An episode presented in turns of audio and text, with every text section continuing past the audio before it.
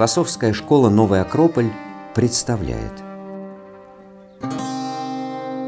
Лекция Николай Рерих «Зачем нужна культура?» Читает Вадим Карелин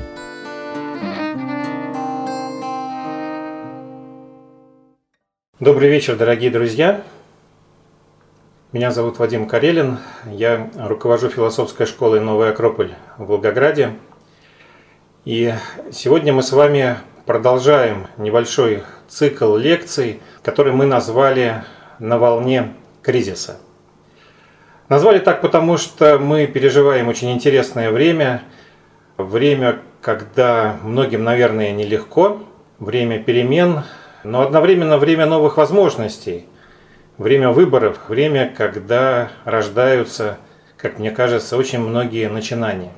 Поэтому именно сейчас мы хотим говорить о тех людях, которые, так же как и мы с вами, жили во время перемен, которым удалось многое изменить, которых мы сейчас вспоминаем как примеры, и у которых, как нам кажется, можно взять кое-что для себя, для нашего времени – как пример для подражания, как опыт или просто как вдохновение. Герой сегодняшней нашей встречи – художник, писатель, общественный деятель, господи, как его только не называли, Николай Константинович Рерих. Я думаю, что в каком-то дополнительном представлении он не нуждается, его имя слишком известно – более того, мне сегодня будет достаточно сложно говорить только о нем, потому что имя Николая Рериха очень тесно связано с э, его супругой, с Еленой Ивановной Рерих, с жизнью и деятельностью его сыновей Юрия и Святослава. И так или иначе речь пойдет, наверное, о всех них, о всей семье и о тех ключевых моментах, поворотных моментах в их общей судьбе, которые могут быть примерами сегодня для нас. Мне кажется, что сегодня очень сложно встретить людей, которые были бы равнодушны к Рериху. Потому что каждый, кто о нем хоть что-то знает, начинает его или очень сильно любить, или наоборот очень сильно недолюбливать. Собственно, так было всегда со времен перехода между 19 и 20 веком, когда он жил. Так, наверное, бывает со всеми великими людьми к ним не остаются равнодушными. И Николая Рериха считали великим учителем, мессией. Его называли Далай-ламой западных буддистов. Но точно так же его считали шпионом, мистификатором, человеком, который хотел сделать революцию.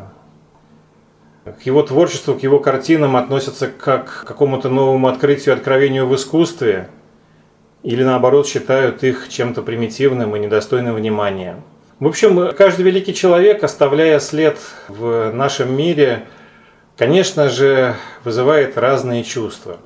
И я не хочу сегодня делать каких-то выводов. Лично для меня в моей судьбе Рерихи сыграли достаточно большую роль, но я постараюсь быть максимально объективным, и поэтому большую часть нашего занятия буду оставаться за кадром – позволю картинам Рериха, словам Рериха, воспоминаниям его биографов, произведениям его супруги говорить за меня, сам лишь выполню функцию своего рода связующего звена, расскажу какие-то биографические моменты, поделюсь собственными соображениями, но постараюсь вас познакомить как можно больше с различными первоисточниками. Поэтому я сейчас включу презентацию и дальнейшее занятие будет идти на фоне каких-то изображений. Мне нужно только сказать, что с самого начала мы традиционно отключили чат и микрофоны всех участников, чтобы мы друг другу не помешали слушать. Но это не значит, что мы не включим. Вы, пожалуйста, все возникающие вопросы записывайте. В конце занятия чат мы включим, и я постараюсь на все, что накопится, если накопится, обязательно ответить. Итак, семья Рерихов – Перед вами изображение членов семьи. Николай Константинович, рядом его супруга Елена Ивановна Рерих, внизу Святослав Николаевич и Юрий Николаевич. Елена Рерих, как возможно кто-то знает, человек удивительной тонкости души, мудрец, философ, тот, кто записал очень интересный текст живой этики или огни-йоги, человек, имевший очень непростую судьбу и сложную миссию, при этом имевший много учеников, человек-загадка, так же, как и Николай Константинович. Святослав Рерих – известный художник, общественный деятель. Юрий Рерих – востоковед, человек, владевший, наверное, почти всеми восточными языками, человек, который создал востоковедение в нашей с вами стране и до сих пор имеет немало благодарных учеников и последователей. Мое собственное знакомство с жизнью и творчеством Николая Рериха началось вот с этой картины. Это было очень забавно. Примерно 30 лет назад в университете на уроке марксистско-ленинской философии преподаватель неожиданно показал нам альбом вот с этой репродукцией, осторожно посмотрел нам в глаза и сказал, ну что, классно, правда? И вот прошло 30 лет, я до сих пор считаю, что это классно. Для меня в этой картине все, что связывает меня с Рерихом, с его творчеством, фантастические цвета, которых, как кажется, сначала в жизни не бывает. Но они бывают. Для тех, кто бывал в горах, те знают, такие цвета бывают. Горы, тень учителя, учителей, которые стояли за Рерихами. И, конечно же, тайна – Тайна, которая все это связывает, тайна, которая зовет и заставляет тебя совершать какие-то собственные шаги для того, чтобы к ней приблизиться. Я к лекции приготовил очень много цитат о Рерихе. Я понимаю, что время не позволит читать абсолютно все, но есть одна цитата, которую я не могу пропустить. Это слова Рабиндраната Тагора, индийского мыслителя, поэта, они были знакомы с Рерихом, и в своем письме Тагор написал ему следующие слова. «Ваши картины глубоко тронули меня. Они заставили меня осознать нечто очевидное, но нуждающееся в постоянном раскрытии, что истина беспредельна. Когда я пытался найти слова, чтобы выявить мысли, рожденные во мне вашими картинами – мне это не удалось. Это потому, что язык слов может выразить лишь один определенный аспект истины, а язык картин – истину в целом, что словами не выразить.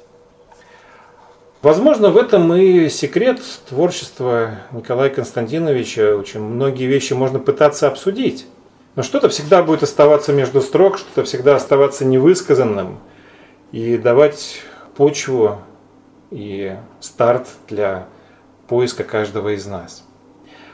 Немножко о биографии, о жизни Николая Константиновича. Он родился 9 октября 1874 года в Санкт-Петербурге в небогатой семье.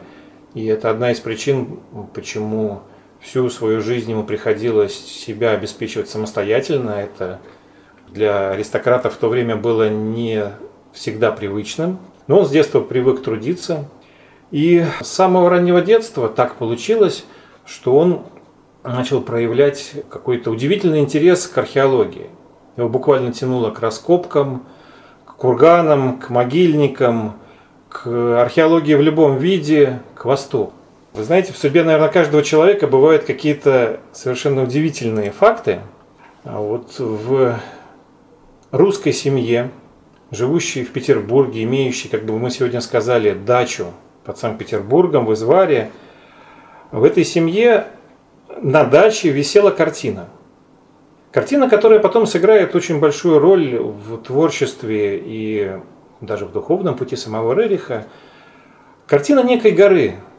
Уже впоследствии он узнает, что это знаменитая гималайская Канченджанга, гора пяти сокровищ, священная гора для индусов, для тибетцев, для непальцев. Но тогда это была просто картина, которая останавливала взор ребенка, которая притягивала, которая заставляла его смотреть и словно вспоминать о чем-то очень важном. Знаете, так бывает, наверное, в жизни у каждого человека, ты чуешь, чувствуешь какое-то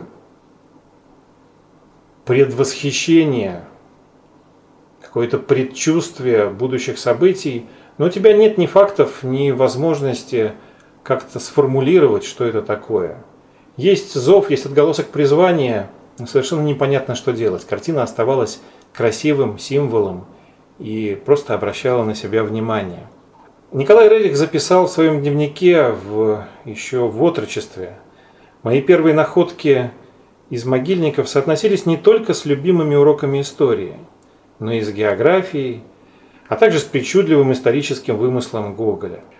Для Рериха э, археология была не столько просто увлекательным делом, сколько попыткой восстановить то, что предшествовало настоящему.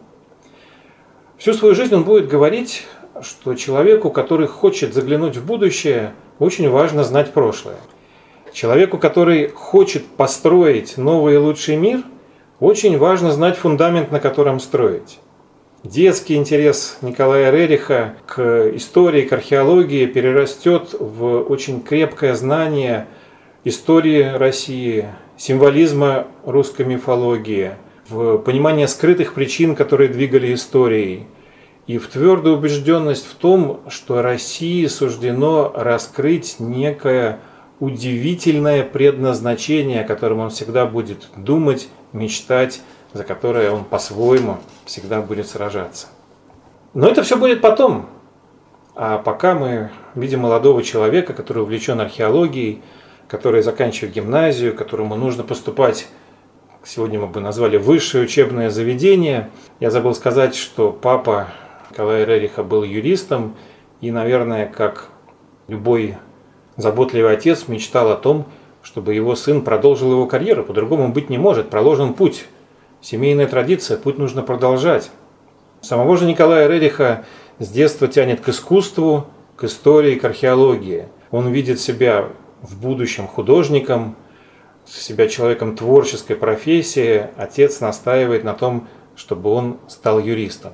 Думаю, что у каждого из нас подобный выбор хотя бы раз в жизни был. Есть воля родителей, есть твоя собственная воля, как быть.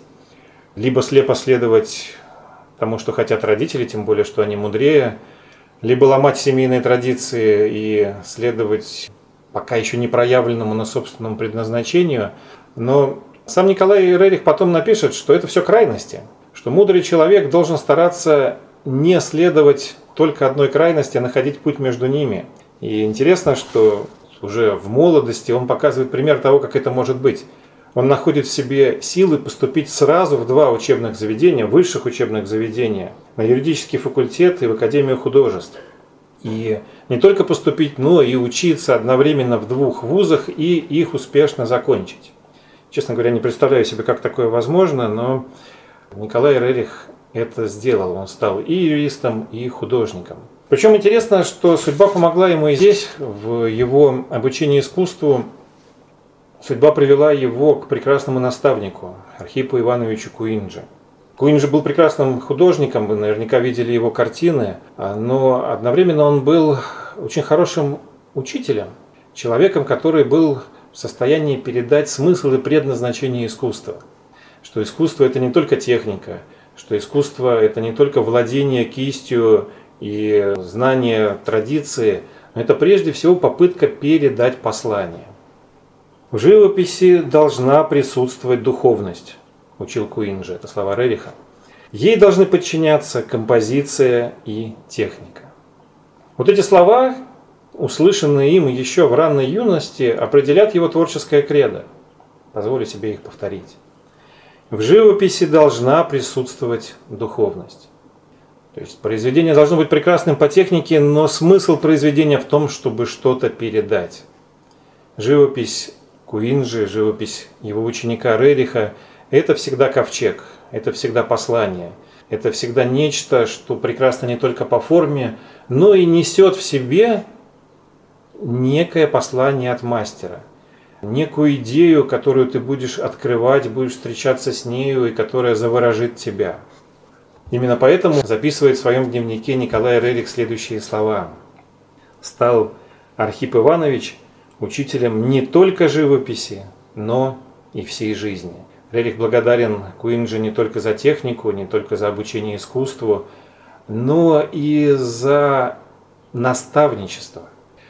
А, возможно, именно от него он перенимает вот эту способность учить не столько техники, сколько образу жизни.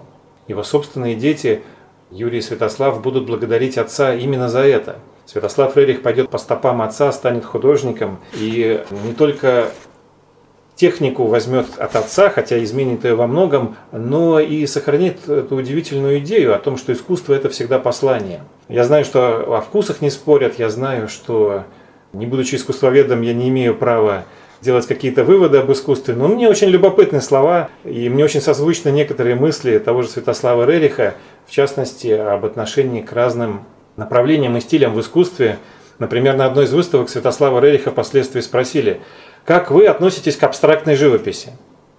И записан его ответ. Николай Константинович, который был главным учителем во всем, сказал об абстрактном искусстве, что для всех таких ответов нужно всегда идти в жизнь. Представьте себе молодого человека и девушку, которые очень влюблены друг в друга. Она говорит, что у нее есть два своих портрета – в абстракте и настоящий. Ты можешь выбирать говорит своему возлюбленному. И говорит Святослав Фрерих, его ответ очевидно будет полезен, как, э, очевидно будет понятен. Какой из портретов он э, возьмет себе? Очевидно, вряд ли абстрактный портрет. Но это будет потом. А пока Рерих заканчивает Академию художеств и рисует дипломную работу. Интересно, что это дипломная работа, с которой Рерих успел съездить даже к Льву Толстову, и Толстой очень высоко оценил нам сложно сразу ухватить какую-то идею. Здесь изображена небольшая лодка, на которой два человека спешат на помощь. Картина называется «Гонец восстал род народ». А, на самом деле этой картине предшествует очень кропотливая работа Рейха как историка, изучение русской истории, переломных моментов русской истории, роли народа в этой русской истории, роли лидеров в этой истории и вообще реакции человека в кризисные моменты – но все эти размышления возвращают его и сводятся вот к одному живописному полотну, которое венчает его период обучения. Как я уже сказал, эту картину оценивает именно за ее идею сам Лев Николаевич Толстой. Рерих дальше как художник формируется в студию Фернана Кармона, человека, который очень ценил легенды, мифы, и старался брать из них идеи для художественного творчества. Возможно, именно благодаря этому Рерих посвящает свое художественное творчество, свое кредо изучению мифологии, в первую очередь русской, российской мифологии. И в этом его укрепляет и очень сильно поддерживает Мария Клавдиевна Тенишева, в имении которой он проводит недолгое, но очень счастливое время.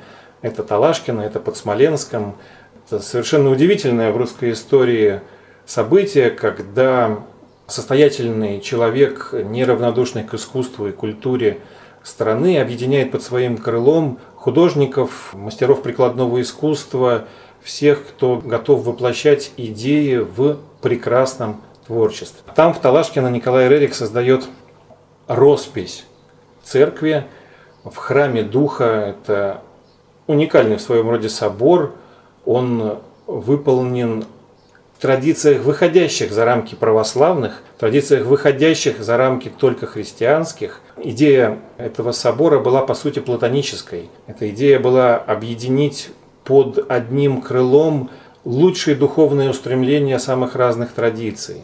В центре росписи, в центре фрески Царица Небесная, Матерь Мира, образ, который будет потом священным для Рериха, женское божественное начало в мифологии, Царица Небесная над рекой жизни. Храм Духа сейчас восстановлен, если будете в Смоленске, обязательно зайдите, посмотрите. На этой фотографии вы видите Рериха и некоторых других художников, с которыми вместе они расписывают Талашкина. Прервусь немножко в рассказе о самом Рерихе, потому что параллельно развивается судьба его будущей супруги Елены Ивановны, Елены Ивановны Шапошниковой. Родилась она в 1879 году в Санкт-Петербурге. Человек, который в 20 веке перевернет очень многие умы, очень многие традиции, но который не блистал какими-то особыми способностями в детстве и в юности. Известно, что она обладала незаурядными музыкальными способностями, воспитывалась в аристократической семье, она была, по-моему, праправнучкой Кутузова, воспитывалась, как любая девушка в аристократическом обществе в XIX веке, в атмосфере салонов, на балах, в великосветском общении.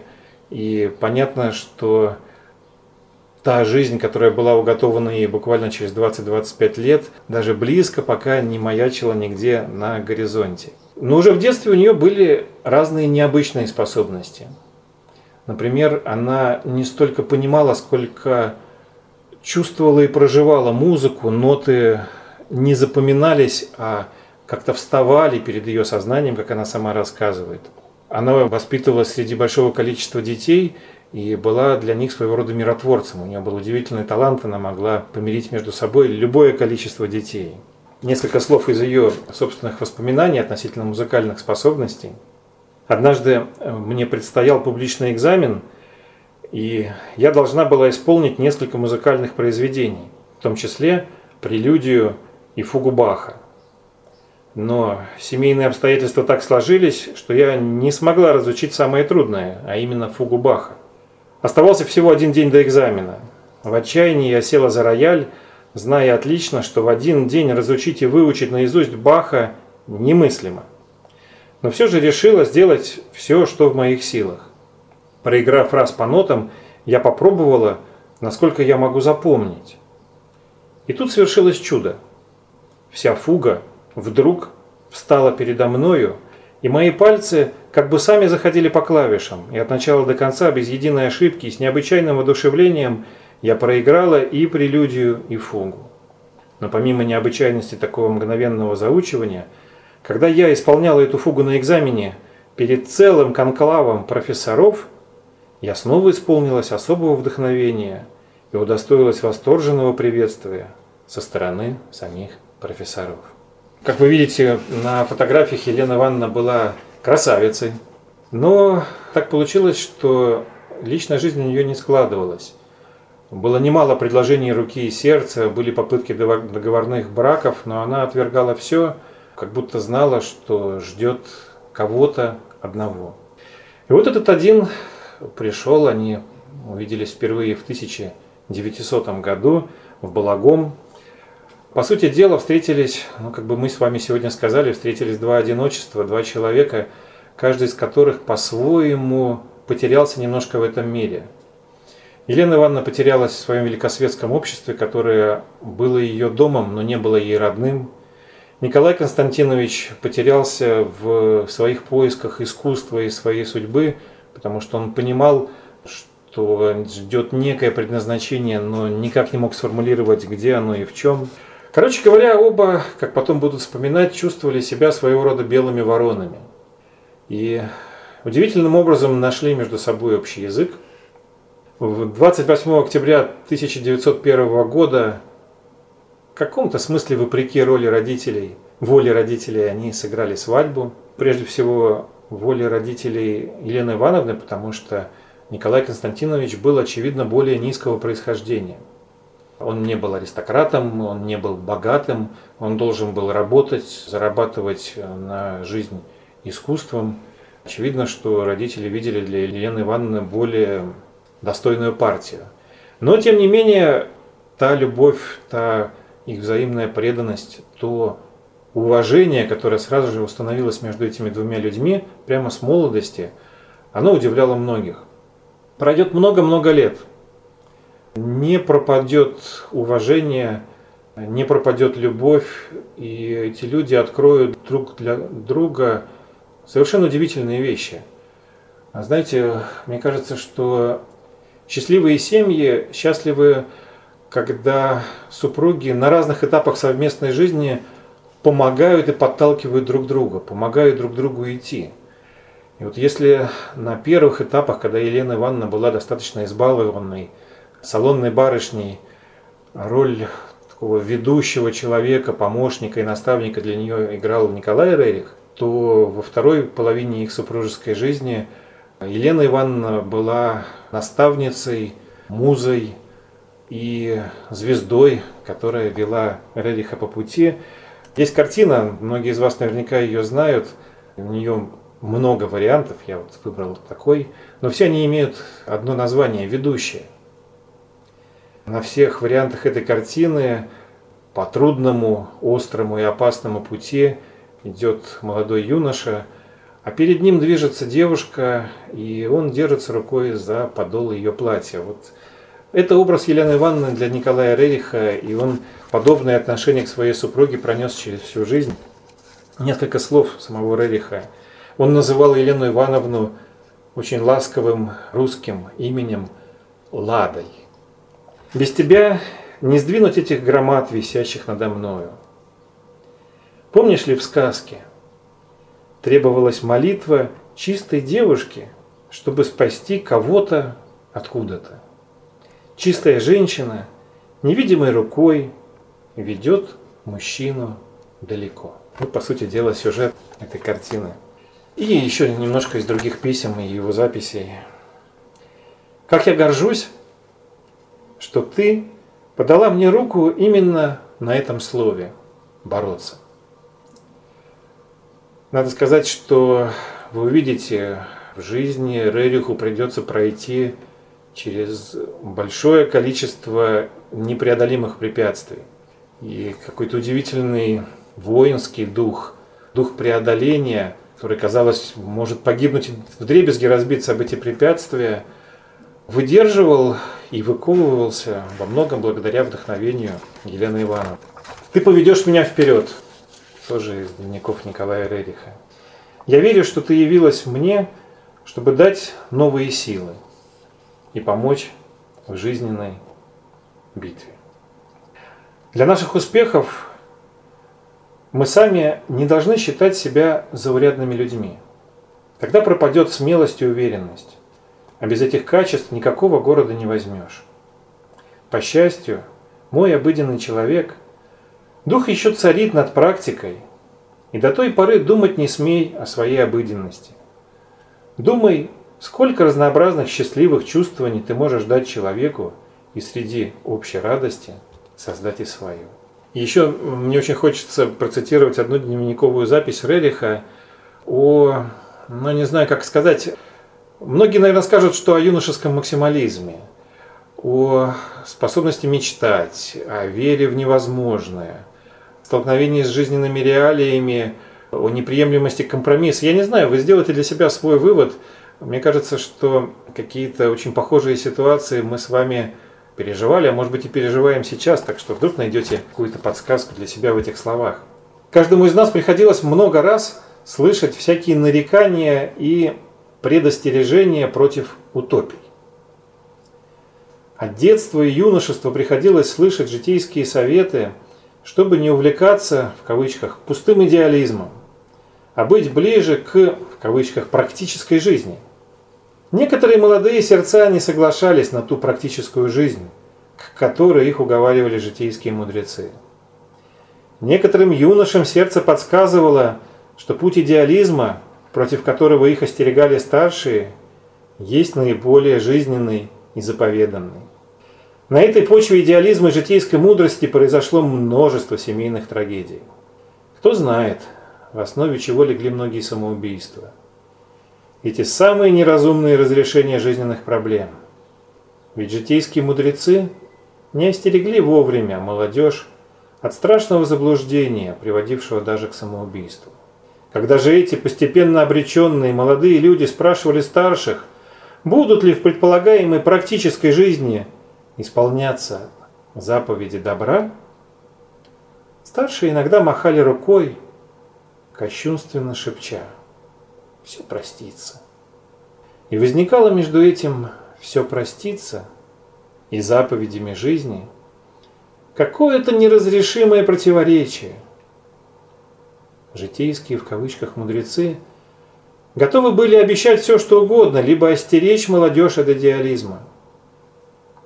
Когда же юношество погружалось в условную механическую жизнь, то даже книжники и фарисеи всплескивали руками. Но спрашивается, кто же повел молодежь на кулачный бой, на скачки, на развратные фильмы. Не сами ли житейские мудрецы со вздохом повторяя «не обманешь, не продашь» усердно создавали разлагающие условия жизни. Когда-то говорилось «сегодня маленький компромисс», завтра маленький компромисс, а послезавтра большой подлец. Я буду много читать слов Николая Рериха и Елены Ивановны. Многие из них, возможно, вам покажутся излишне высокопарными. У них действительно достаточно изысканный язык. Они не хотят выражаться обыденными словами. Не бойтесь этой высокопарности. Мне кажется, за такими словами очень много прожитого. И вот этой цитатой Рерих переживший что-то очень похожее, наверное, столкнулся с тем, что его остерегали от юношеских мечтаний, от веры в светлое будущее, от надежды на то, что мир может быть другим. Этими словами он, мне кажется, хочет обнадежить тех, кто пока еще не совсем погрузился в только практическую жизнь. Один из уроков Рериха – если верите мечтать, то получится. Если верите мечтать, то можно достичь. Самые фантастические и недостижимые вещи становятся реальными, если не отступаться. Посмотрим, что было дальше. Напоминаю, в 1901 году они женятся, 1902 год у них рождается сын Юрий, а в четвертом году рождается Святослав, и родители полностью погружаются в воспитание детей. Мне кажется, что многие из нас хотели бы оказаться на месте их детей, потому что это редкий пример родителей, которые не пытаются подогнать детей под какой-то принятый шаблон, а очень чутко наблюдают за их собственной индивидуальностью, помогая детям раскрывать те таланты и способности, которые взрослые могут заметить в них. Такая, знаете, очень красивая сторона для мудрых воспитателей – не делать себе подобных, потому что очень часто обучение, образование и воспитание, ну, сегодня, во всяком случае, понимается как такое вот выравнивание по шаблону, подготовка к работе по определенной специальности. Рерихи каким-то чутьем открывают старинные традиции воспитания. Они, э, не зная еще древних мудрых учений, не будучи еще мудрыми философами, внутренним чутьем открывают понимание того, что человек приходит в этот мир с очень многими дарованиями. Вопрос не, не только в том, чтобы запихнуть в него еще что-то, а вопрос прежде всего в том, чтобы помочь ему раскрыть то, что уже несет его бессмертная душа. И вот мама Елена Ивановна, очень чутко наблюдая за сыновьями, за их склонностями, помогает каждому из них раскрывать то лучшее, художественные наклонности Святослава, научные наклонности Юрия, его тягу к языкам. Дети будут всю жизнь страшно благодарны родителям за подобное воспитание. Это начало 20 века. Хотел сказать, помните ли вы, что это за время? Ну, мы не помним, мы знаем из истории, что это неспокойное, предреволюционное, кризисное время, когда дух перемен, вопрос перемен, ветер перемен носится в воздухе, но никто не знает, что это за перемены. Должно быть что-то новое, непонятно что. Рерихов тянет к неизведанному. Они увлекаются Востоком. Они им недостаточно того, что лежит на поверхности, и они тянутся к некой скрытой стороне бытия. Они начинают много читать, впоследствии они скажут, что нашими первыми учителями были книги. Что это за книги? Книги Рамакришны, индийского святого, испытавшего опыт проживания разных религий. Книги его ученика с вами Вивекананды, того, кто популяризировал индийскую философию на Западе. Сложная книга о пути внутреннего становления, написанная в XIV веке Цонкапой, называется Ламрим «Этапы внутреннего становления».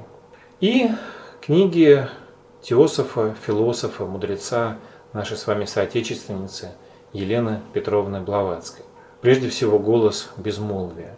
Эти книги, если вдруг что-то из них вы читали, вы знаете, они непонятны.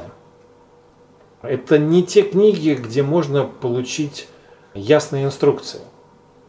Но это те книги, которые вдохновляют и направляют метущийся дух показывая новые возможности и новые грани познания. Это книги, которые говорят о том, что мудрость никогда не исчезала из этого мира, и ее можно найти. Книги, которые говорят о том, что в жизни каждого человека важную роль играет его духовный наставник и учитель. Но где Восток, где гуру, где пути духовного становления и где царская Россия начала 20 века? Это две, как бы мы сегодня сказали, большие разницы – можно ли искать пути духовного развития на пороге революционных перемен? По-своему можно. Жажда познания, желание попасть на восток в Индию, тяга к открытию подобного рода вещей остается, и некий зов, зов пока еще неизвестной загадочной страны на востоке, где, согласно легендам, живут мудрые люди, хранящие предания всех времен и традиций, вот этот зов занимает свое место в сердцах Елены Ивановны Николая Константиновича. Это моя любимая картина Рериха. Он написал ее гораздо позже. Но она передает это состояние. Песня Шамбалы. Где-то далеко в горах есть запретная страна. Чистая страна. Там живут те, кто знают – эта страна недоступна каждому, но молодой человек где-то в горах, не имея пока возможности попасть туда, слышит песни этой страны. И мне кажется, что каким-то удивительным образом эта картина передает состояние каждого, кто начинает слышать этот зов. Ты пока не понимаешь куда, пока ни разу не знаешь как, ты не знаешь где и с кем, но ты знаешь, что это возможно, потому что что-то зовет. Читаю слова Беликова, биографа Рерихов, написанные гораздо позже, но об этом времени. Примерно между 1907 и 1909 годом Елена Ивановна имела видение, потрясшее все ее существо. Вечером она осталась одна, Николай Константинович был на каком-то совещании, и рано легла спать. Проснулась внезапно от очень яркого света и увидела в своей спальне озаренную ярким сиянием фигуру человека с необыкновенно красивым лицом. Все было насыщено такими сильными вибрациями, что первой мыслью Елены Ивановны была мысль о смерти – она подумала о маленьких детях, которые спали рядышком в комнате, и о том, что перед смертью не успела дать нужных распоряжений.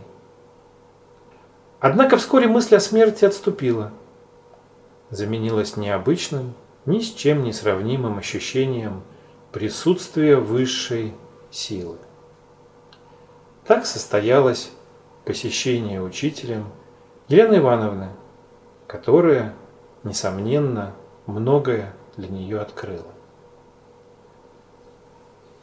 Это было первое видение, которое позволило Елене Ивановне всерьез задуматься о том, что все, что в ее жизни происходит, происходит не случайно. Что есть связь с кем-то большим, кого она пока не знает, но только предчувствует. И это видение, как мне кажется, во многом укрепило убежденность в том, что эту связь надо искать. Но как? Не забывайте, Рерихи живут в России. Николай Константинович уже более-менее известный художник, Елена Ивановна воспитывает детей, в стране назревают революционные настроения. И события складываются так, что Николай Рерих заболевает. У него непростая болезнь легких, и врачи даже поговаривали о том, что все может закончиться очень печально. Он руководит уже школой искусств, у него достаточно обширная общественная и художественная работа. Он не может уехать далеко, потому что эта работа связана с э, общением с людьми. и поэтому соглашается на предложение переехать в Финляндию, не так далеко от Санкт-Петербурга, с возможностью посещать Петербург. В общем, в 1916 году из-за проблем со здоровьем Рерихи переезжают в Финляндию, теперь в Карелию, в эту территорию. И через год оказываются, как потом получится, навсегда отрезанными от Родины. В России происходит революция. Ну, сейчас, конечно, когда прошло сто лет, нам с вами кажется, что мы понимаем все, что происходило в 1917 году, и мы даем однозначную и очень конкретную оценку случившемуся. Тогда все было непонятно. Что случилось? Кто взял власть? К чему приведет новое правительство? У Николая Константиновича было очень неоднозначное отношение к революции. Оно останется на всю жизнь. Даже укрепиться, потому что, с одной стороны, для него была очень близкой и трепетной тема общего блага, братства людей, объединения людей. Как вы понимаете, те идеалы, которые провозглашались большевиками, были из этой оперы.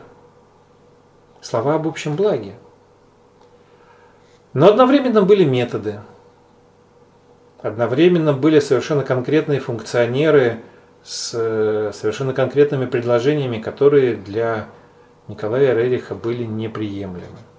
Ему предложили быть министром изящных искусств в новом советском правительстве. Он отказался.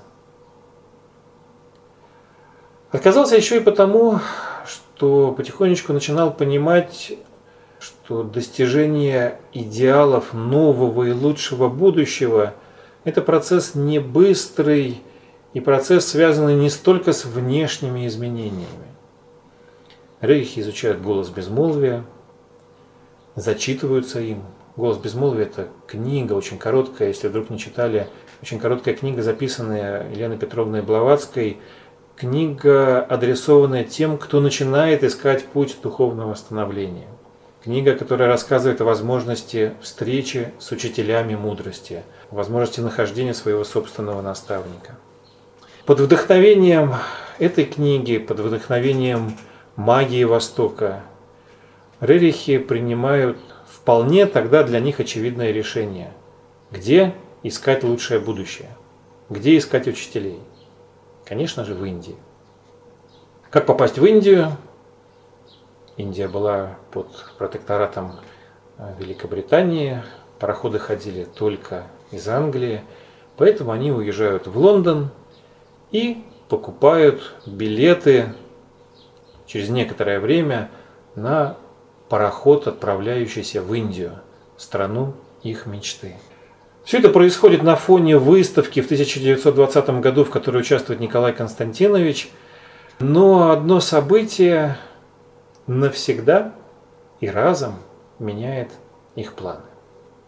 В 1920 году в Гайд-парке, гуляя там в одиночестве, Николай Константинович был на выставке, Елена Ивановна встречает того человека, которого до этого не один раз видела в своих снах. Опять же, из ее биографии. Реальная встреча Елены Ивановны с учителем произошла позже, в 1920 году, в Лондоне, куда Николай Константинович приехал со своей выставкой. Она увидела его у ворот гайд-парка. На нем была форма офицера англо-индийской армии. Он был высок, а его удлиненные формы глаза излучали спокойную силу и как будто притягивали к себе. Елене Ивановне – они напоминали глаза подвижников и святых. Ей показалось, что она уже где-то видела глаза этого человека. Она замедлила шаг и остановилась. Офицер шагнул ей навстречу, и только тогда она заметила его спутника. Оба учителя приветствовали Елену Ивановну. Беседа состоялась тут же у ворот парка. Ей показалось, что улица опустела, и шумная толпа у ворот парка рассеялась. Именно тогда Елена Ивановна получила ряд советов в связи с предстоящей поездкой Рериха в Индию. Прогнозы учителя были точны и в какой-то мере походили на предсказания или пророчества. Все они сбылись. Скажу вкратце, первое, что было сказано Елене Ивановне, что нет необходимости ехать в Индию сейчас. Что и она, и ее супруг могут сыграть очень важную и необходимую для человечества роль, могут помочь учителям, но пока не в Индии.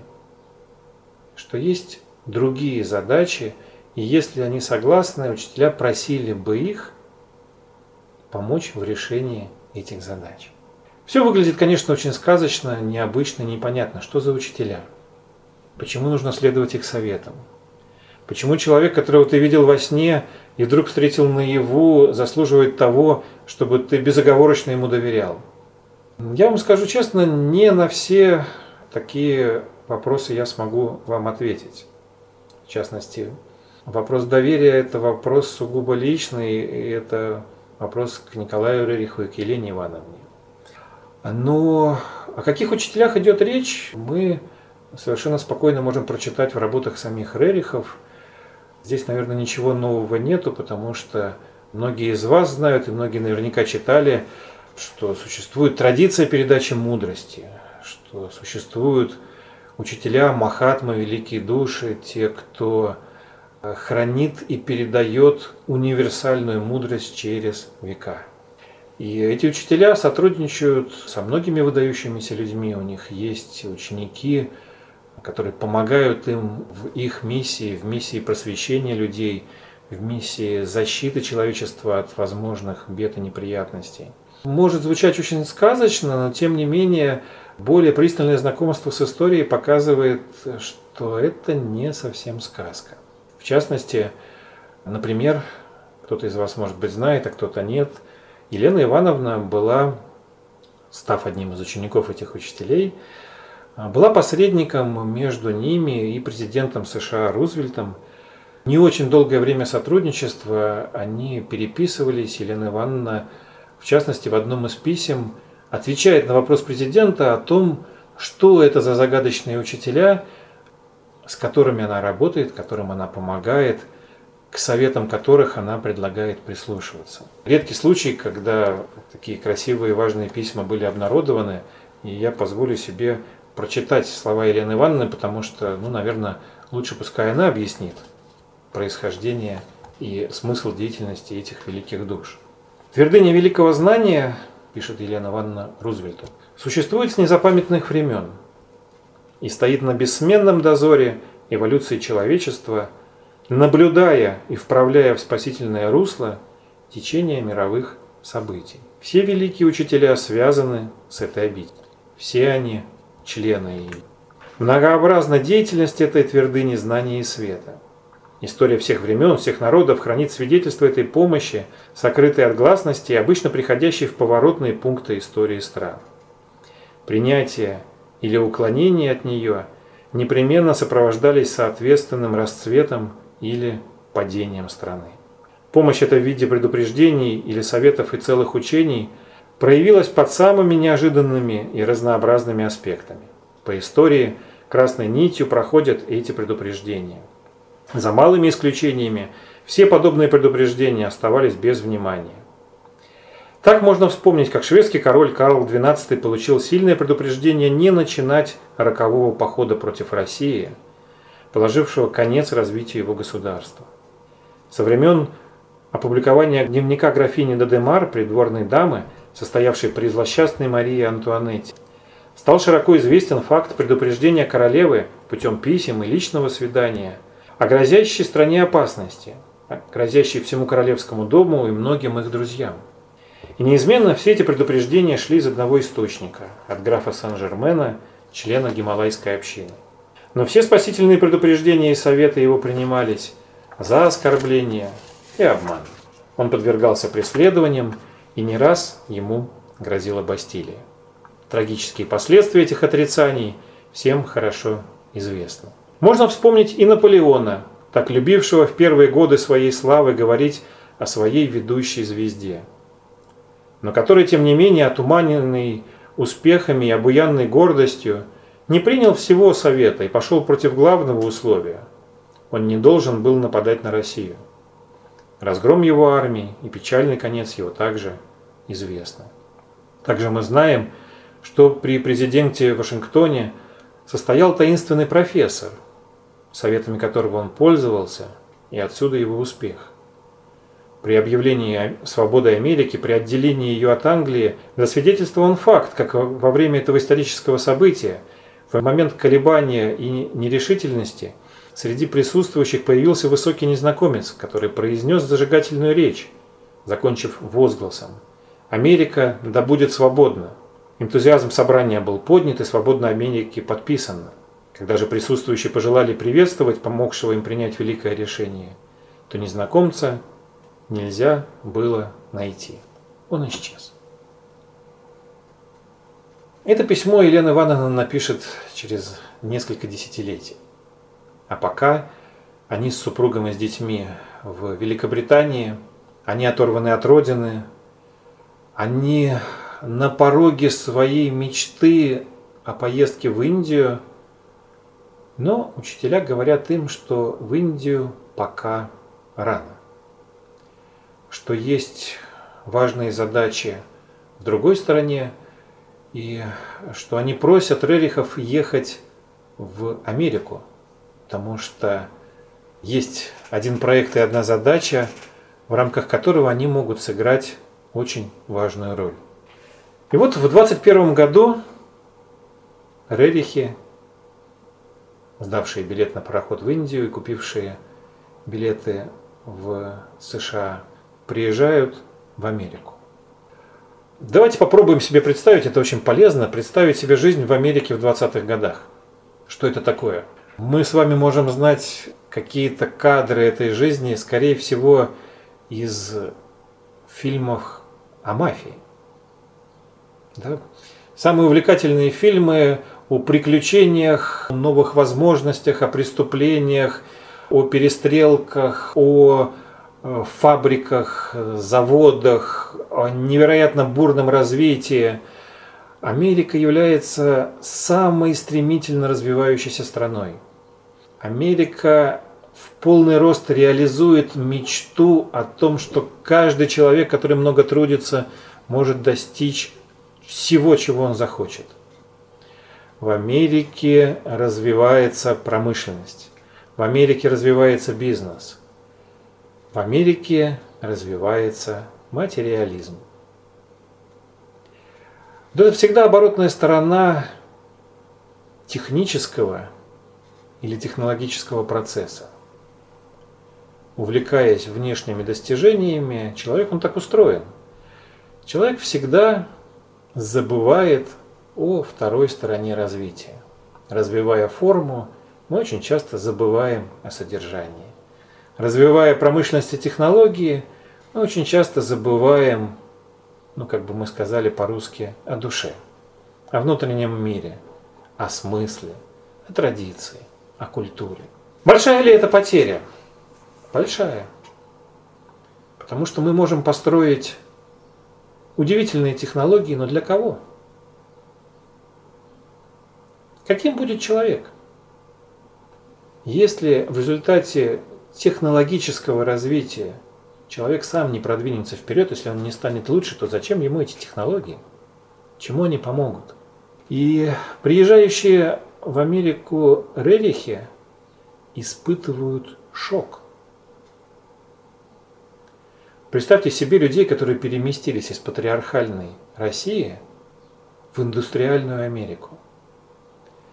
Одна вера заменяется другой – один Бог, добрый, теплый, патриархальный, царь-батюшка, православие, заповеди, добродетели, труд, честь, дворянские ценности. Все это моментально оказывается где-то за бортом И вот тебе совершенно другая религия. Работа, достижения, деньги, цель оправдывает средства. За деньги можно добиться всего. Согласитесь, совсем другие приоритеты. И появление Рериха в Америке производит эффект разорвавшейся бомбы. На его первую выставку приходят больше 10 тысяч человек сразу, потому что люди видят то, чего они в принципе не ожидали увидеть. Они видят совсем другой мир. Дело в том, что душа человека так устроена. Как бы ты ни увлекался внешними формами, что-то внутри тебя все равно зовет к смыслу, к глубине, к красоте, к сути. И Николай Рерих становится тем человеком, который дает возможность вспомнить о главном. В итоге в США с огромным успехом проходят его персональные выставки. И специально для Америки Николай Рерих пишет серию картин о русской старине. Вот это факт, который меня вообще потряс в свое время. Эта серия картин называется «Санкта». Ссылочку на нее вы увидите потом в чате. «Санкта» – что-то святое. Русские патриархальные, православные, народные, духовные традиции Редих пытается передать в индустриальной Америке. Он говорит о том, что ценно и что нельзя забывать. Это очень простые картины. И, честно говоря, не зная для чего, для какой цели они написаны, вы совсем не удивитесь, посмотрев на них. Но это серия картин, которая говорит о тех вещах, что нельзя забывать. Ну, мы с вами сейчас в начале 21 века, мы тоже верим, что компьютеры спасут мир. Или интернет. И мне кажется, что в каком-то смысле эти картины могут быть полезны и нам сейчас. Рерих как бы говорит через них нам, что есть кое-что, о чем не стоит забывать, что важно. Я поэтому позволю поэксплуатировать ваше, позволю себе поэксплуатировать ваше время, покажу их все. У них все названия начинаются со слов «и мы». И мы не боимся – это отсылка ко временам Сергия Радонежского. Два монаха э, и медведь, который тихо, мирно, буквально как собака стоит рядом. Люди не боятся медведя, а медведь не боится людей. И это удивительно, потому что обычно все по-другому. Но ведь может быть что-то в человеке, что устраняет противоречия – если вы знаете историю, то в обители Сергия Радонежского действительно жил медведь, который не боялся монаха. И Рерих мечтает о том мире, в котором люди не будут бояться друг друга, и звери не будут бояться людей, природа не будет бояться людей. Почему? Потому что будет в людях что-то настоящее. И мы трудимся.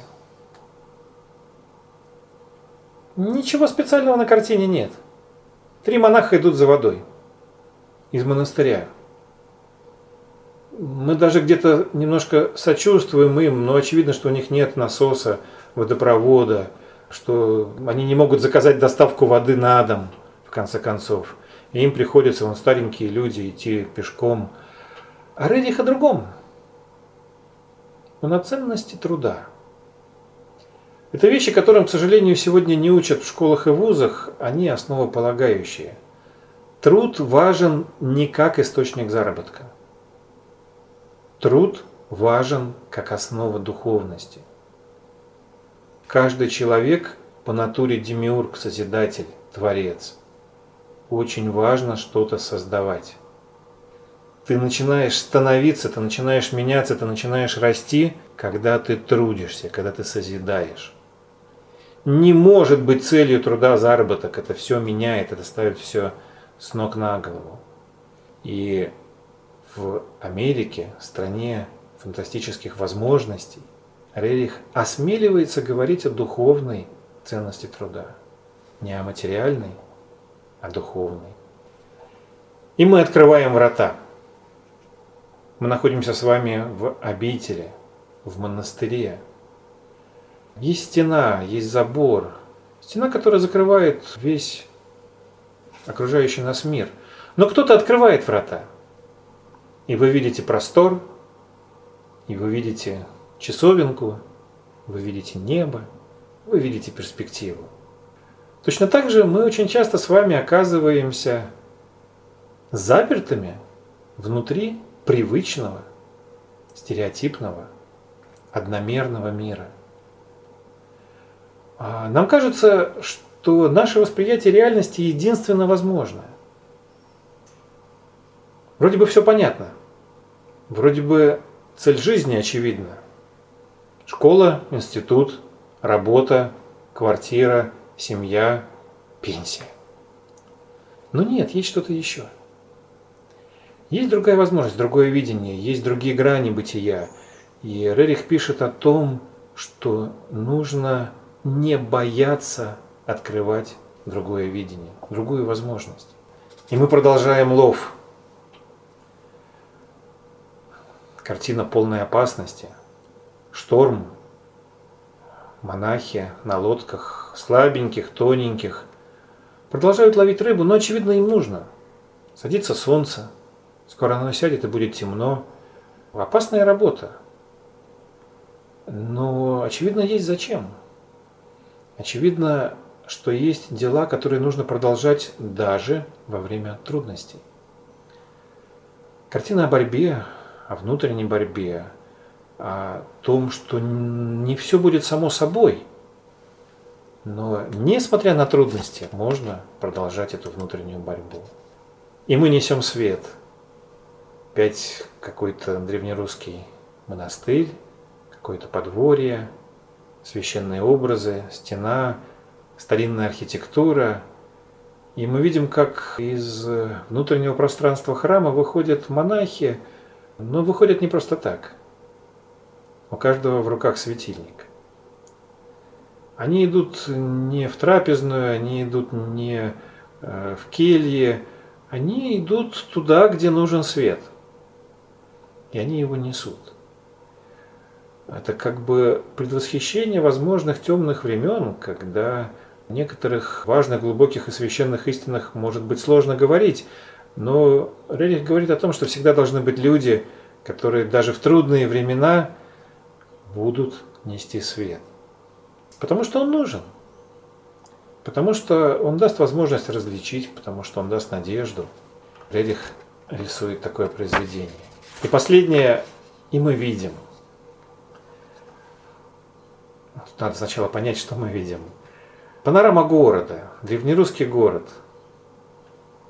Какой-то собор слева. Монах вышел на ступени собора – и он совершает удивительное движение, необычное движение. Он смотрит не вниз, а вверх. Мы вообще редко смотрим вверх. Мы обычно смотрим перед собой, под ноги. И внешне и внутренне мы редко совершаем такое движение глазами. Мы редко поднимаем его вверх. Вот он смотрит вверх, и он видит нерукотворный образ. Он видит лик Христа. Он видит плат, который укрывает все небо. Он видит присутствие, божественное присутствие, присутствие высшей силы, он видит, что в этом мире есть нечто большее. Что этот мир не брошен, что он не самодостаточен, что его кто-то защищает, что о нем кто-то заботится. Он видит, что в этом мире есть тайна.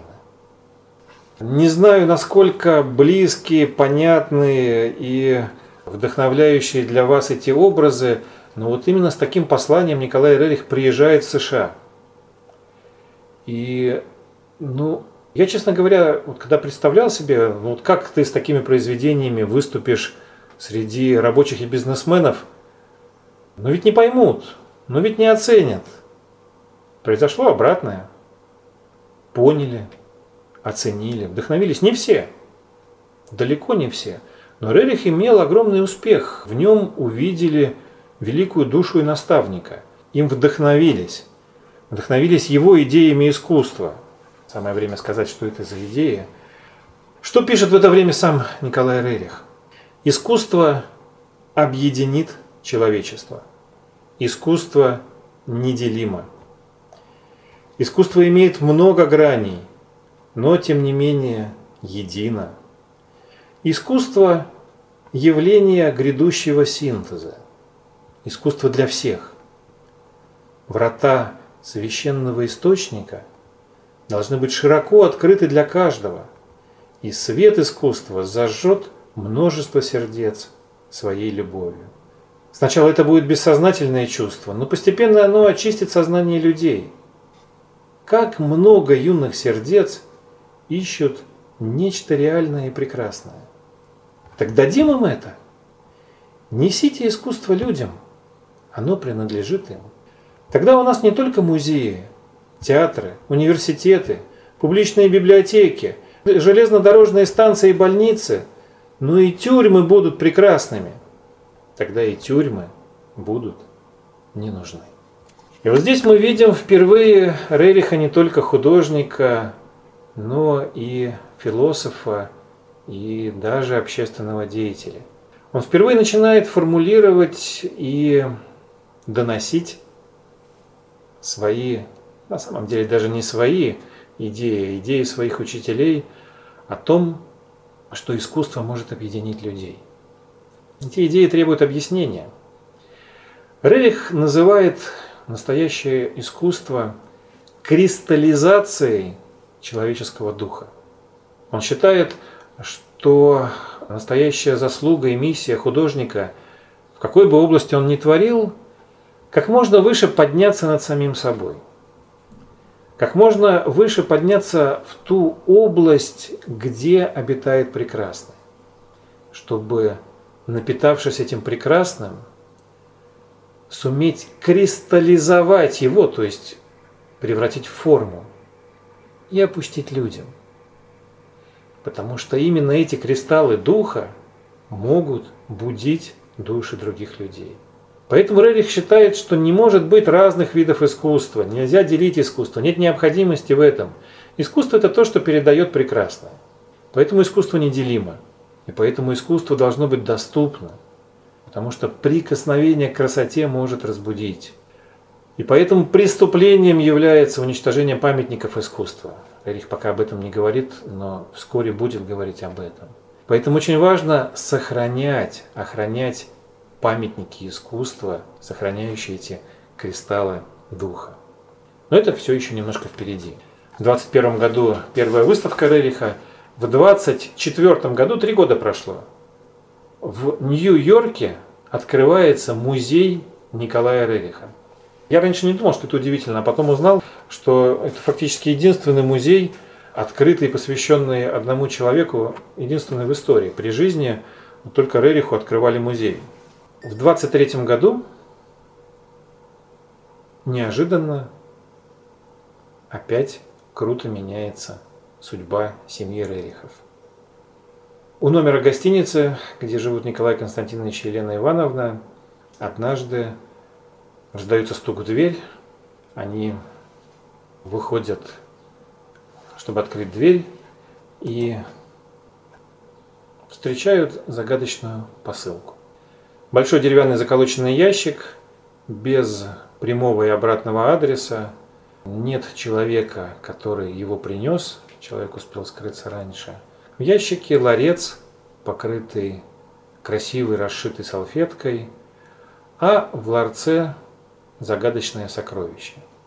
Сокровище не материальное, это камень, который сыграет важную роль в дальнейшей судьбе семьи Рерихов. С этим камнем связана глубокая мистическая традиция, но у меня сейчас нет задачи и времени передавать ее. Это тот камень, который в истории известен как камень Соломона, как камень Чинтамани. Иногда именно об этом камне говорят, упоминая Святой Грааль. Речь идет о сокровище, которое имеет очень важное значение.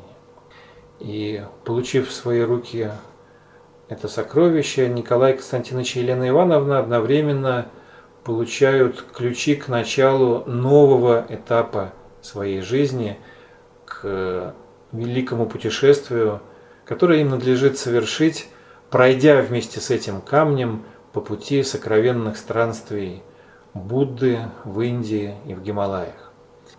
Николай Рейх начинает готовить знаменитую трансгималайскую экспедицию. Я вам покажу ее карту. Не знаю, насколько хорошо вам видно, но экспедиция займет 5 лет.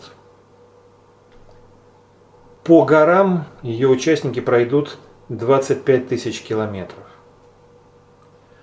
У этой экспедиции будет несколько целей, и о ней будет сложено невероятное количество легенд. Формально экспедиция шла под американским флагом и имела этнографические и зоологические цели. О других целях будет рассказано и придумано очень много, и, если честно, невероятное количество версий, ради чего на самом деле релихи будут терпеть такие лишения и тратить такие силы и расходовать такие средства. Они обойдут Гималаи, они побывают в Монголии, они почти попадут в Лхасу в Тибете, они вернутся обратно в Индию, они побывают в самых укромных местах Востока. Они будут собирать растения, они будут записывать легенды, они будут зарисовывать местных жителей, они будут записывать языковые особенности. Они соберут очень большой научный материал. Этот материал послужит в дальнейшем основанию института, Института восточных исследований. Этот материал позволит подтвердить очень интересные этнографические выводы о том, как расселялись люди последние несколько тысяч лет по современной Азии. Этот материал будет вдохновлять исследователей на новые и новые открытия. Но, повторю, до конца до сих пор никто не может однозначно сказать, какую цель преследовала экспедиция. Наверное, правильнее всего будет сказать, что этих целей было много. Их сопровождали чудеса, их сопровождали опасность, их сопровождала неожиданно приходившая помощь. Они встречали то, что мы бы с вами назвали НЛО, необычные летающие объекты. Они видели неопаляющий огонь. Они получали таинственную помощь и различные священные предметы. Николай Рейх пишет в своем дневнике. «Жена моя хотела иметь старинное изображение Будды. Но это не так легко, ибо старинные изображения редки, и собственники их не расстаются с ними. Мы поговорили между собой на чуждом здесь языке и оставили дело до лучшего случая – Каково же было наше изумление, когда через несколько дней к нам приходит лама и с поклоном достает из-за пазухи отличное изображение Будды тибетской работы со словами «Госпожа хотела иметь Будду». Во сне мне явилась белая тара и указала отдать вам изображение благословенного с моего алтаря. Так мы получили давно желанное изображение. Немножко фотографии с той экспедиции, чтобы вы представили себе условия, в которых люди жили, как одевались, как все это выглядело. Вот слева Елена Ивановна, справа Николай Константинович во время экспедиции, по-моему, это где-то в Монголии. Чтобы представить условия, в которых они жили, это фотография зимовки на одном из перевалов в Тибете – в ожидании разрешения пройти в Тибет, а Тибет, э, чтобы попасть туда, нужно было разрешение английское, и сбегая вперед, рерихи его так и не получили. В ожидании этого разрешения они больше полугода провели на перевале на высоте около 5000 метров. У них заканчивалось продовольствие, у них гибли животные, у них очень тяжело болели люди. Экспедиция оказалась просто заперта на этом перевале, она не имела права двинуться ни вперед, ни назад, пока хотя бы вернуться им разрешили. Верблюды, засыпанные снегом, Гадер, который говорит сам за себя. Во всей этой экспедиции был один замечательный момент. Рерихи побывали на Алтае. Обходя вокруг Гималая, они приезжали на Алтай, жили в Верхнем Уймоне, и с этой частью экспедиции связана одна загадочная сторона в истории и в миссии самих Рерихов. Николай Рерих со своим сыном с Алтая из Горно-Алтайска отправились в Москву на поезде для того, чтобы встретиться с российским правительством. Это был 1926 год. Для того, чтобы передать некоторые идеи. До сих пор доподлинно неизвестно, о чем они планировали говорить. Есть разные предположения. Кто-то предполагает, что это как раз был акт попытки установить контакт с правительством и передать помощь и наставления от учителей. Кто-то считает, что это э, было предложение о создании своего рода Соединенных Штатов Азии, об объединении азиатских государств, Монголии, Китая, Тибета и России в нечто, чем является сегодня Евросоюз, но только в Европе. Кто-то считает, что могли быть еще другие цели, но мы этого не узнаем, потому что миссия провалилась. Не дождавшись встречи с российским правительством, они вынуждены были тронуться назад. Более того, то ли какой-то наговор, то ли что-то еще привел к тому, что вслед за ними был отправлен приказ об аресте – и пока рырихи ехали из Москвы на Алтай, а потом в Монголию, прямо вслед за ними шел этот приказ об аресте, и он их настиг в Монголии. Монголия была дружна с Россией, но один губернатор одной монгольской провинции оказался настолько рискованным человеком, что не выполнил этот приказ и дал возможность экспедиции рейхов уйти из Монголии, не задержали их, то есть фактически чудо спасло их от прекращения экспедиции, от попадания в общем, на какое-то расследование к НКВД. Немножко об Алтае. Если вы будете читать произведения Рериха, то вы увидите, что с Алтаем связаны мечты и надежды. Алтай – чистое, красивое место, которое связано с русскими, российскими преданиями о Беловодье, о таинственной земле, где живут мудрые люди, периодически выходящие из-под земли и помогающие решить те или иные проблемы. Вот там, на этой территории, Рерих мечтал построить идеальный город. Вслед за Платином, вслед за другими философами мудрецами, Рерих мечтает о строительстве совершенного, справедливого города, в котором каждый человек занимался бы тем, для чего он предназначен, где царствовало бы братство людей и где правителями были бы очень мудрые люди. В своих мечтах этот город он называет Звенигородом. Вслед русской традиции о прекрасном городе Звенигороде. Но, несмотря на то, что этот проект был продуман с экономической и даже политической точки зрения, мечте было не суждено сбыться, потому что русское правительство не пошло даже на элементарный контакт. Поэтому подробности этого проекта мы с вами сегодня тоже можем только предполагать. Итак, заканчивается экспедиция. Рерихи возвращаются в Индию, собрав потрясающий научный, этнографический, зоологический материал. И наступает время для обработки этого материала. Святослав Рылих говорит.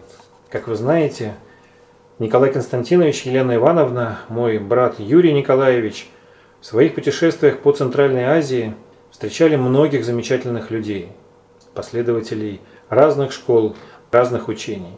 Но всегда те, кто собирались вокруг, скажем, Юрия Николаевича, Елены Ивановны или Николая Константиновича, были прекрасными людьми. Они были людьми, которых каждый из нас мог бы назвать действительно стоящими на более высокой ступени духа. Главная задача нашей жизни – облегчить доступ тем силам, которые стараются к нам пробиться, олицетворить себя здесь, на нашей земле. Будем стараться всеми силами это делать. И это самое лучшее, что мы можем принести человечеству. Одним из отличительных качеств Николая Константиновича и Елены Ивановны было их постоянное устремление, которое сказывалось в беспрестанной работе. Они работали с самого раннего утра и до самого позднего вечера. Николай Константинович считал, что очень хорошо отдыхать в смене труда, не оставляя работу, но переходя на какой-то другой план деятельности. Вся их жизнь – пример такой неустанной работы, неустанного притворения своей творческой энергии. Вот почему Николай Константинович и Елена Ивановна могли оставить столько прекрасных трудов. Бесконечное количество картин, книг и, кроме того, множество организаций и ячеек, в которых разделяли их чувства и мысли. Сейчас во всем мире идет большая переоценка ценностей. Ну что ж, наверное, самое время сказать о той работе, которую делали Рерихи, о тех задачах, которые ставили перед ними учителя, и о тех результатах этой работы, которых все-таки им удалось достичь. Здесь я вступаю на очень непростую стезю, потому что Рерихи – это великие люди, и оценку их деятельности делать далеко не мне. Я знаю, что существует огромное количество рериховских движений, ассоциаций, обществ, которые возникли благодаря их деятельности. Существует очень много их последователей – и поэтому все, что я могу говорить о них, может быть основано только на их собственных словах, на их собственных утверждениях, на их мнении о том, что было главным в их жизни. И, честно говоря, их собственное мнение об этом главном, оно удивило меня, потому что ну, мы знаем Рериха как художника. Да? Неужели не искусство, не создание картин было главным в его жизни? Мы знаем его как общественного деятеля. Неужели как писателя, неужели ни его книги, ни его статьи были главным? Оказывается, нет. Есть э, совершенно конкретная работа, которой посвятил он сам себя, которую его просили сделать учителя, и которую он считает своим главным достижением. Вот символ этой работы перед вами. Это то, что Николай Константинович называет знаменем мира – это то, что мы с вами знаем как пакт культуры или, как его еще называют, пакт Рериха. Дело в том, что с юности сам Николай Рерих, он такой последовательный ученик Платона, он считает, что осознание красоты, осознание прекрасного может изменить и спасти мир. Он считает, что э, воспитание человека – это прежде всего воспитание внутреннего человека. И он понимает, что огромную роль в этом играет – красота прекрасная и произведение культуры. И с болью в сердце он видит, что лучшие произведения культуры порой становятся жертвой экономических интересов и политических интриг. Или, говоря проще, он говорит, что говорит и болеет от того, что во время войн, во время столкновений люди губят то, что создавалось тысячелетиями. И подобно тому, как Анри Дюнан чуть раньше создает Красный Крест культуры, защищая всех, кто пострадал во время военных столкновений, выводя их из-под юрисдикции воюющих сторон, вы знаете, что Красный Крест защищает всех, кто получил ранения, а не только представителей своей одной воюющей стороны. Точно так же Николай Рерих создает Красный Крест культуры, именно так назовут его проект. Красный Крест культуры или Знамя мира. Его идея – создать и ратифицировать символ, которым можно было бы защитить лучшие произведения искусства, лучшие достижения человеческой культуры и спасти их от разрушения. Он создает ни много ни мало мировой проект договора между государствами – готовыми вывести произведение культуры из-под возможных военных действий. Он пишет, предстали перед человечеством события космического величия. Человечество уже поняло, что происходящее не случайно. Время создания культуры духа приблизилось. Перед нашими глазами произошла переоценка ценностей. Среди груд обесцененных денег человечество нашло сокровища мирового значения. Ценности великого искусства победоносно проходят через все бури земных потрясений. Даже земные люди поняли действенное значение красоты. И когда утверждаем любовь, красота, действие, мы знаем, что произносим формулу международного языка. Эта формула, ныне принадлежащая музею и сцене, должна войти в жизнь каждого дня. Знак красоты откроет все священные врата. Под знаком красоты мы идем радостно, красотою побеждаем, красотою молимся, красотой объединяемся. И теперь произнесем все эти слова не на снежных вершинах, но в суете города. И, чуя путь истины, мы с улыбкой встречаем грядущее. О чем идет речь? История человечества знает, как легко разрушить создаваемое веками. Примеров много. Вы знаете Александрийскую библиотеку и Герострата, который увековечил свое имя, но уничтожил древние рукописи. Вы знаете, как в Средневековье из книг жгли костры. Вы знаете, как нацисты сжигали многие труды на своих площадях. Не так давно в Тибете, который был захвачен Китаем, было уничтожено 95% монастырей. Ну и уж совсем недавно, кто-то, может быть, следил за этим, операция «Буря в пустыне» так прошла по древнему Вавилону, что нет больше древнего Вавилона. Очень многие памятники культуры и искусства могут оказаться мешающими современной политике и исчезнут. То, что создавалось тысячелетиями, да, может быть, знаете, в Афганистане была уничтожена долина с древними статуями в Бамиане. Бамианские статуи больше не существуют. Чтобы этого не происходило впредь, рассчитывая на то, что люди доросли до понимания значимости культуры и искусства, в 1928 году Рерих предлагает пакт культуры. Цитирую слова пакта, международного договора. Образовательные, художественные и научные заведения, художественные и научные миссии, их персонал, собственность и имущество считаются нейтральными и подлежат защите и охране – воюющими сторонами. Защита и охрана вышеуказанных организаций и миссий на всей территории принадлежит суверенитету глав договаривающихся сторон. Без какой-либо дискриминации со стороны государства относительно любого специального учреждения или миссии. Памятники, организации, коллекции, миссии, зарегистрированные таким образом, могут вывесить отличительный флаг, который оповестит их о специальной защите и охране воюющими сторонами правительствами и народами всех глав договаривающихся сторон. В 1935 году 20 стран в Белом доме в США ратифицируют 15 апреля этот пакт.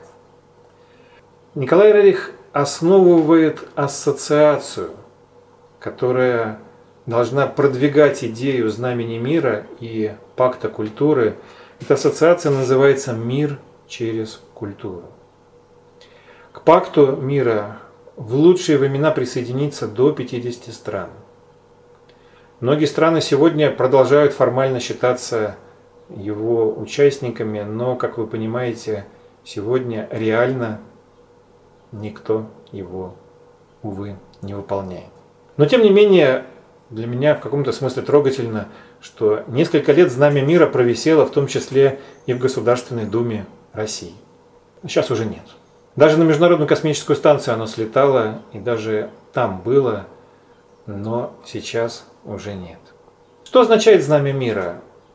Грелих не расшифровывает его однозначно. Он оставляет нам додумывать это. Это некий универсальный знак три части, объединенные в чем-то целом. Кто-то считает, что это прошлое, настоящее и будущее в круге вечности. Кто-то говорит, что это любовь, красота и действие – я думаю, что, как у любого символа, у этого может быть много трактовок. Вопрос даже не в том, как мы его трактуем, а вопрос в том, работает он или не работает. Но похоже, что сегодня его время немножко прошло. Николай Рерих основывает институт Урусвати в Индии, в Нагаре. Институт объединенной науки, который обрабатывает материал, собранный во время экспедиции. Это институт, с которым сотрудничать будут Эйнштейн и многие другие современные ему ученые. Институт, кстати, работает до сих пор. Вот его здание, институт так называемых гималайских исследований.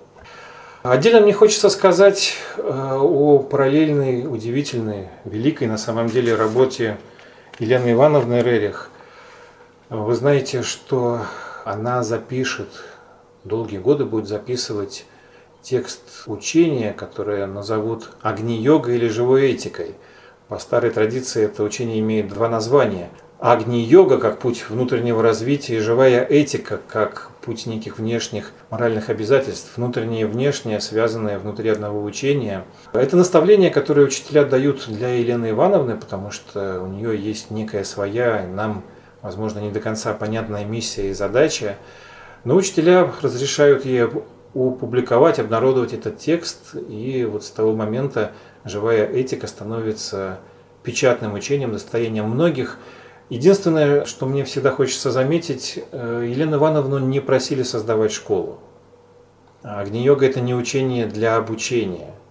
Это мысли, это размышления, это дневниковые записи, это слова, адресованные прежде всего самой Елене Ивановне. От этого, разумеется, они не становятся менее ценными, наоборот. Но попытка найти в Агни-йоге стройную систему обучения, она обречена на неудачу. Это все-таки учение, адресованное такому выдающемуся человеку, как сама Елена Ивановна. Николай Константинович, оставаясь в Индии, в долине Кулу, создает большое, огромное количество живописных полотен. Многие из них посвящены горам. Мне же очень трогательна серия, посвященная учителям. Учителям человечества. Одну из первых картин он посвящает Теософскому обществу Елене Петровне Блаватской. Картина называется «Вестник» с такой трогательной заботой о тех, кто приносит весть и открывает новые границы в понимании. А вся серия, я просто пролистаю ее перед вашими глазами, это серия картин о тех выдающихся, сильных и мудрых людях, которые в наш с вами мир приносили самые разные грани одного единого великого учения. Конфуций справедливый, Лао Цзы, без какой-либо хронологической последовательности. Магомед. Серия так и называется «Учителя». Миларепа, индийский поэт Моисей, Нагарджуна, Падмасамхава, один из основателей тибетского буддизма, реформатор буддизма в Тибете, Франциск Осиский, Сергий Радонежский, к нему у Рериха очень трепетное отношение, он связывает его мысли, его труды с идеей, с национальной идеей, с миссией России – мне кажется, можно последовать советам Рериха и в идеях и в образе Сергия искать очень многие ответы о пути России, которые были бы актуальны нам с вами сегодня. Арджуна, герой индийской поэмы Бхагавангита. Христос, ну здесь картина искушения Христа, видите, там не, неверный, нечистый искушает. Майтрея – это имя будущего Будды, вы знаете, что в каждой традиции ожидается приход следующего учителя. Считается, что нет отдельно стоящих учений, что они все связаны между собой и что все они получат продолжение. Некий за всеми стоящий учитель, их называет его учитель учителей. И вернуться и закончить мне хочется этой картиной. На ней изображен не учитель, на ней изображен ученик – но ученик, для которого очень важен его учитель, ученик, который ждет своего учителя, который готов выполнить приказ учителя. Мне кажется, мое личное мнение, что достижения, успехи и величие Рерихов во многом в том, что они были очень преданы своим учителям. Осталась нереализованной их мечта, мечта о Звенигороде, о Платонополисе в России – об идеальном совершенном городе. Но, возможно, эта мечта осталась нереализованной для них, а для кого-то из вас она станет реальностью. А закончить мне сегодняшний рассказ хочется фразой из Агни-йоги, фразой, которая, мне кажется, она как мост связывает Рерихов со всеми их последователями, ну, в том числе и с нами. Спросят, как перейти жизнь? Отвечайте, как по струне бездну. Красиво, бережно и стремительно. На этом заканчивается мой рассказ о Николае Рерихе и о всей семье Рерихов. У нас включен чат. Я благодарю вас за внимание, за терпение, за то, что были вместе в течение этого занятия. И готов ответить на ваши вопросы. Пишите, пожалуйста, ваши вопросы в чате, а я потихонечку буду отвечать на те, которые уже появились. Первый вопрос. Что сейчас с музеем небоскребом в Америке? Ну, раз вы спросили, не все, слава богу, с этим музеем небоскребом, потому что, как я говорил в начале, история всех великих людей – это история не только великих побед, но и великих предательств. Не обошла судьба здесь и семью Рерихов, когда они уезжали из США. Смотрителем музея они оставили своих друзей, учеников – людей, которые были страшно вдохновлены э, их существованием и считали их учителями, семью Хоршей. Очень богатые люди, в том числе на их деньги и был построен этот небоскреб. После того, как Рерихи уехали в Индию, что-то произошло в взаимоотношениях, в отношениях Хоршей к Рерихам. То ли не получили чего-то желаемого, то ли разочаровались. Но в любом случае они через адвокатов добились того, что установили свою собственность над этим музеем, то есть они перевели его в свою собственность, и сегодня он в частных руках. То есть он существует, он работает, но он уже никак не связан с Рерихами. То есть это просто частный музей, там богатейшая коллекция, там можно посмотреть картины Рериха, но он уже никак не связан с самим Рерихом. Были ли какие-то предупреждения Гитлеру от учителей? Я не знаю. Может быть и слава Богу, что не знаю. Как сложилась судьба сыновей Рериха? По-разному. Ну, как я не могу оценить, как она сложилась, могу рассказать, что было с сыновьями. Святослав Рерих женился в Индии на Деви Керани. Много сделал для Индии, создал большое количество полотен, и Святослав Рерих пытался вернуться в Россию. Николай Константинович хотел вернуться в Россию, но советская Россия не принимала его. Он так и не получил ответа на свои предложения. Поэтому Святослав умер в Индии. Юрий Рерих как раз приехал в Россию и в Институте Востоковедения он заложил основы современного востоковедения. Многие современные известные востоковеды благодарны ему за это – и благодарны не столько за науку, сколько за атмосферу соприкосновения с чем-то подлинным и очень глубоким, он за тот зов, за ту тайну, за то, что всегда находится по ту сторону полотен Рериха, за ту связь с неким удивительным первоисточником, которую ему получалось передать.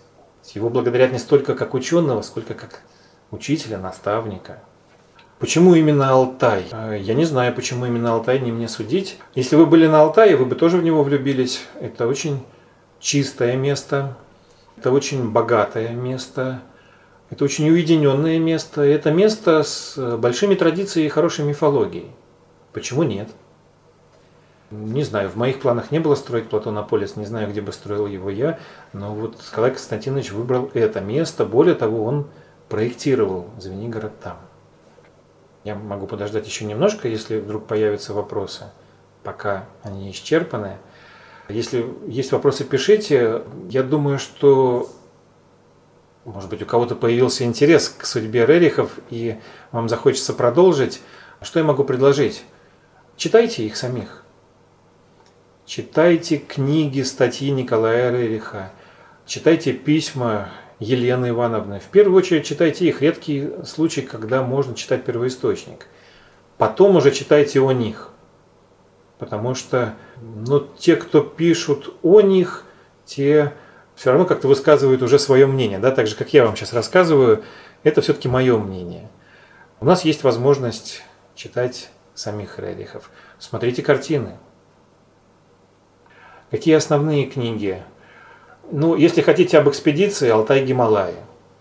Основных нету. Рерих писал статьи, он не писал книги. Эти статьи были объединены в книги уже его учениками, поэтому просто найдите собрание сочинений Рериха.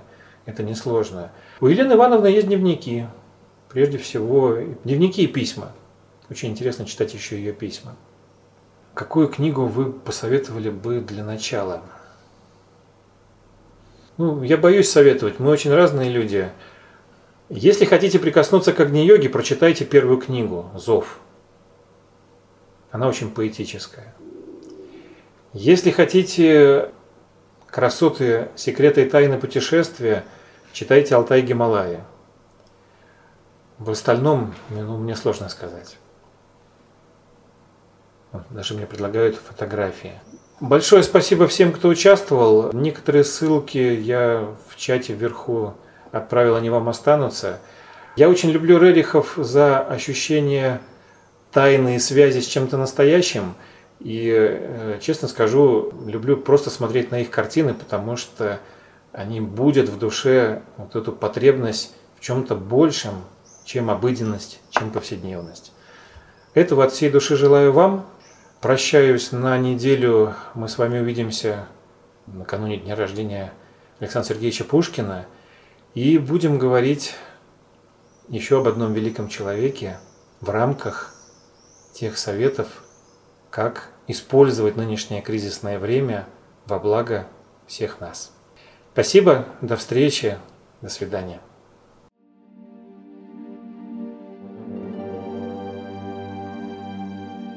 Чтобы не пропустить новые материалы на нашем канале, не забудьте, пожалуйста, подписаться на него. Приглашаем вас также в гости на лекции, практикумы, мастер-классы и курсы творческого развития, расписание которых можно найти на сайте философской школы «Новый Акрополь» акрополис.орг.ру.